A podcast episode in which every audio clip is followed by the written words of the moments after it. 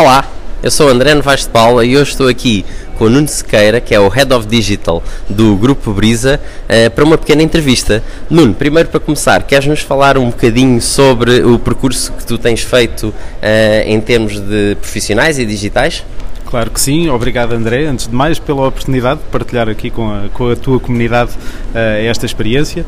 Um, em termos digitais, o, o, meu percurso é, acaba por ser peculiar, não é? No fundo, uh, comecei como jornalista, uh, já na altura também com alguma componente digital, depois fiz um percurso profissional na área da, da, da comunicação social, comunicação interna e fui desafiado pela Brisa para um, ser assessor de imprensa e dentro da Brisa também acabei por ter esse percurso, seja, fui assessor de imprensa e mais tarde uh, comecei a fazer algumas coisas com os tradicionais websites no início, uh, aplicações mobile e no final veio este desafio de tentarmos reestruturar tudo aquilo que é o ecossistema digital da, da, da Via Verde uh, e dos novos serviços de mobilidade, no fundo.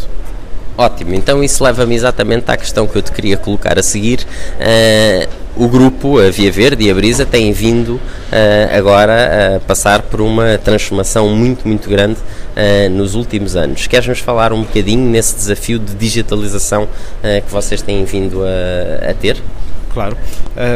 Nós ainda hoje estamos a pensar se isto é uma evolução ou uma revolução. Tal foi a, a, a transformação que acabámos por fazer no, no, nosso negócio. De facto, quem pensa em brisa pensa em autoestradas. Ok, Via Verde uh, vai associar a algo que inventámos há 25 anos atrás e que ainda hoje acaba por ser um exemplo de inovação em Portugal, mas hoje em dia já fazemos muito mais do que, muito mais do que isso. no fundo, em 2012, 2013 iniciámos um processo para perceber uh, o que é que as pessoas querem portanto, e tentamos perceber em termos sociais o que é que está a mudar. Por exemplo, os mais jovens não dão valor à carta de condução que nós dávamos quando, quando a tiramos, há cerca de 15 anos atrás.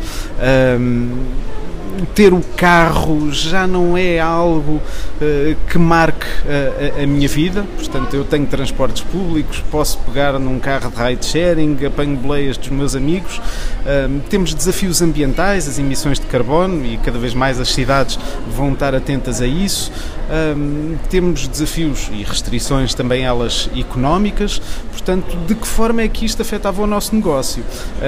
e foi esse trabalho que a Brisa fez e que levou uma mudança no seu paradigma e também no seu posicionamento. Portanto, hoje em dia a Brisa continua a existir, naturalmente, é uma marca muito mais institucional, mas eh, tirando partido daquela vertente mais tecnológica e inovadora que era a Via Verde, passou a ser essa a nossa marca business to consumer e é a partir dela que nós estamos a comunicar com os nossos clientes. E hoje em dia, André, é fácil andar na rua e fazer um estacionamento com o Via Verde estacionar, é fácil pedir boleia para ir para a universidade através do Via Verde Boleias, é fácil ir sair à noite uh, e utilizar um carro da Drive Now.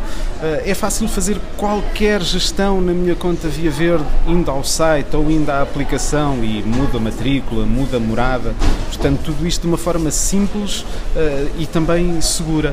Também temos projetos de pagamento em transportes públicos, como é o caso do comboio da Fertagos ali na Travessia da Ponta, em que estamos neste momento a fazer um projeto piloto. Portanto, no fundo, é esta a revolução e foi este o processo de digitalização que acabámos por fazer na, na, na, Brisa e na Via Verde. Portanto, como nós dizemos muitas vezes, é da era da infraestrutura para a era da mobilidade. Portanto, ou nos adaptamos ou morremos e achamos que na Via Verde uh, tínhamos que adaptar-nos, mudar e corresponder às necessidades dos clientes. Pronto, não, é sem dúvida um, um, percurso absolutamente fantástico que vocês têm feito em relativamente pouco tempo e, e agora eu gostaria de saber, porque com certeza isto foi um, um, um caminho, muito embora rápido, mas, mas longo, uh, quais é que foram os pitfalls, quais é que foram os problemas, quais é que são os conselhos que tu darias a empresas que estejam em situações semelhantes e que precisem agora de começar realmente a reformular, a focar-se nos clientes, nos, nos, seus tipos de soluções e todas muito mais, não é? Também esta vertente tecnológica, digital. Uhum. Quais é que seriam os conselhos que tu darias às empresas que estão nestes processos? Ok. Um, a grande dificuldade que nós temos hoje em dia e que muitos gestores têm é a primeira pergunta é What's in it for me?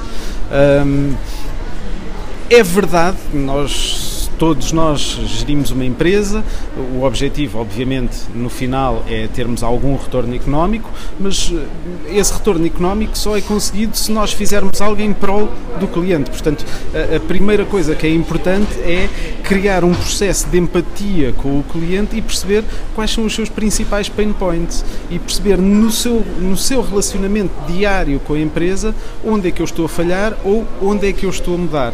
E partindo desse princípio que muitas vezes pode ser complicado, nós tirarmos os nossos sapatos e metermos nos sapatos dos clientes, porque tendencialmente acreditamos que já sabemos tudo sobre eles, mas muitas vezes o que é necessário é irmos ali para o lado. Se a nossa empresa tem um, uma unidade de apoio ao cliente, é sentarmos ao lado das pessoas que estão a fazer apoio ao cliente, ouvirmos as chamadas, lermos os e-mails e tentar perceber quais são os seus principais pain points e trabalhar sobre eles.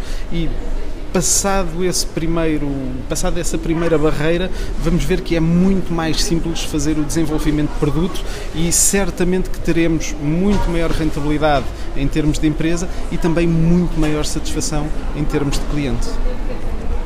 Quer dizer, sem dúvida nenhuma que a questão do foco no cliente é sempre Uh, absolutamente essencial quando estamos a falar de desenvolvimento, uh, já para não falar, obviamente, do próprio apoio ao cliente, claro, não é? Claro uh, Nuno, muitíssimo obrigado por esta pequeníssima entrevista, mas acho que foi mesmo muito, muito interessante. Muito obrigado. Obrigado, André. Eu sou o André Novaes de Paula, já sabem que me podem seguir no Facebook, no LinkedIn, no YouTube e eu vou partilhando uh, vídeos de entrevistas, tal como esta, que foi muito interessante, e mais vídeos em breve. Obrigado.